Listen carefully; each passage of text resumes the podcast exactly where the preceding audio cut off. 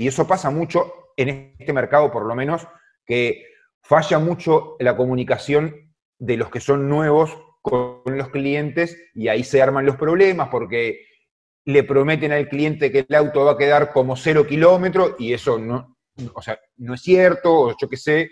Eh, creo que ese es un tema Clave. delicado, pero, importante.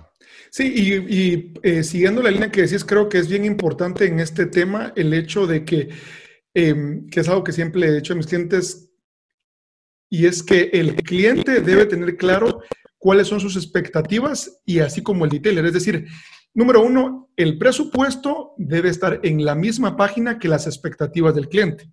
Y número dos, como bien tú dices, no por tratar de tal vez eh, retener al cliente por miedo que se vaya con alguien que cobra más barato, le prometes mil maravillas y a la hora de la hora pues entregas algo que nada que ver porque vas a tener un, cliente, un problema más grande. Un cliente inconforme es, es peor que ningún cliente. Eso creo que todos, todos lo sabemos. Esto es, esto es algo que da para mucho y, y seguramente tenga muchas, muchas ramificaciones. Pero para mí, o sea, en mi infraestructura, el cliente que entra aquí no, no es ni el que tiene el mejor coche, ni el que tiene más dinero, sino el que logra entender que yo voy a hacer todo lo que pueda para hacer lo mejor posible en su vehículo. Nada más. Eh, hay un dicho que dice que, ¿cómo era la historia? Para que un cliente sea un buen cliente tiene que tener un buen vínculo con, con uno, un coche y el respeto por nuestro trabajo. Y si alguien viene aquí a ver si yo le hago una rebaja, esto y lo otro, esa parte de lo que es el respeto por el trabajo del otro eh, empieza a tener fragmentarse heridas y yo hoy por hoy intento que eso no me pase con ningún cliente nunca. O sea, prefiero derivar el trabajo a tener que trabajar sintiéndome eh, que, que, no se me está valorando profesionalmente. Totalmente. Y, con esto quisiera pues, compartir brevemente eh, algo de lo que me pasó, quizás creo que nos pasó a todos, al menos en lo personal me pasó a mí más de alguna ocasión, muy al inicio, justamente lo que decís, cuando sentía que el cliente no estaba valorando lo que hacía y de alguna manera, por falta del trabajo, qué sé yo, o porque alguna semana estaba baja, decidí eh, aprovechar, digamos, entre comillas, y regresar al trabajo y sentía como que se estaban aprovechando de mí. Y digamos, al, al final la experiencia no fue un gana-gana, que es lo que uno debe buscar. Eh, para quienes nos escuchan o nos ven eh, eh, por medio del video. Algo quiero rescatar que es muy importante, el que dice Damián, es el hecho de de generar esa empatía con el cliente y no de una manera falsa, porque los clientes no son ningunos tontos. El saber que los entendemos y que lo que vamos a ofrecerle nosotros es la respuesta a un dolor. Eh, yo veo que ahora, por ejemplo, en algunos grupos de Facebook eh, inicia como una contienda, una competencia de mientras más horas eh, le metes a un carro es mejor, o que si utilizas rotativa, entonces si eso es un detailer de verdad, pero si utilizas una rotorbital, estás jugando a pulir, cuando en realidad al cliente no le interesa si utilizaste una rotativa o si utilizaste una rotorbital, si era un pad de microfibra o era un pad de esponja a la larga, lo que hay que buscar es lo que decís, es justamente el hecho de entregar un servicio de calidad y de acuerdo a lo que él busca.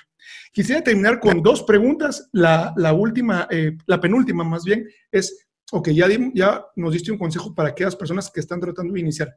¿Qué consejo le darías para aquella persona o aquel emprendedor, aquel entusiasta que ya empezó? Es decir, él ya, ya, ya, ya tiene atracción, ya empezó a trabajar y que se encuentra en medio de un pantano, en el marketing le llaman un océano rojo, es decir, todos están canibalizando por precio, todos ofrecen el mismo servicio, es una batalla a muerte, es, es, es una laguna y llena de pirañas. Esa persona está ahí. ¿Cuál es tu consejo para ese tipo de emprendedor, eh, eh, entusiasta que busca de alguna manera hacer las cosas distintas y no morir en una batalla a sangre?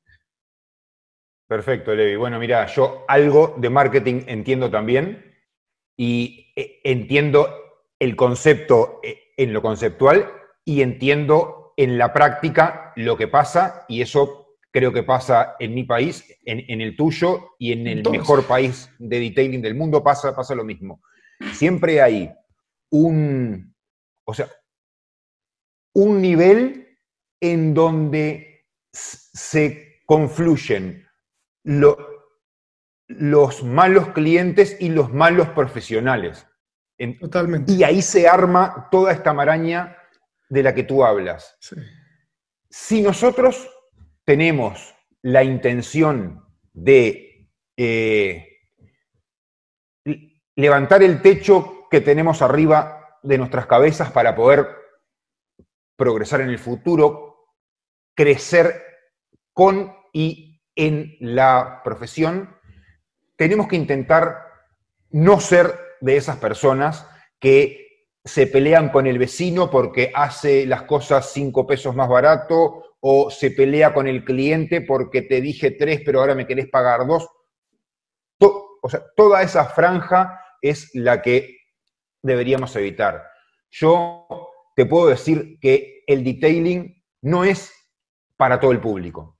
Totalmente. Eh, a, mí no me interesa en lo absoluto captar todos los autos que hay en, en mi pequeño y tercermundista país. ¿Ok?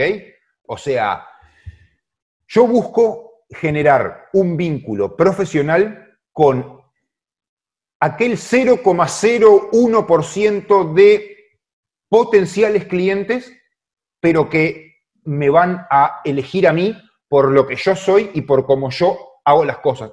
A mí, Damián Amarante, no a, o sea, Totalmente. El, que viene a mí no busca el, el taller mío porque yo soy más barato y la verdad tampoco lo busca porque ellos saben que yo con la pulidora e, en la mano pulo mejor que el vecino. Yo les digo hoy acá, yo creo que a las herramientas las domino bien, pero no soy el número uno del mundo, ni siquiera en el barrio en donde vivo.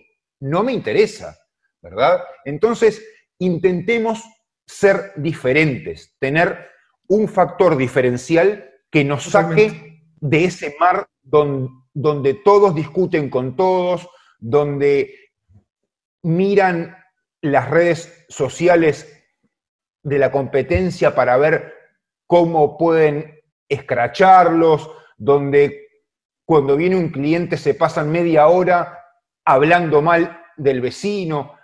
Todo eso, lo único que hace es mal. Así que, para mi entender, todos los que están ya en el mercado y que por ahí tienen que abrirse camino, la mejor herramienta para hacerlo es ser diferentes, humildes, honestos y calladitos la boca. Lo que no sepan, digan, yo de esto no sé y no, no pasa nada.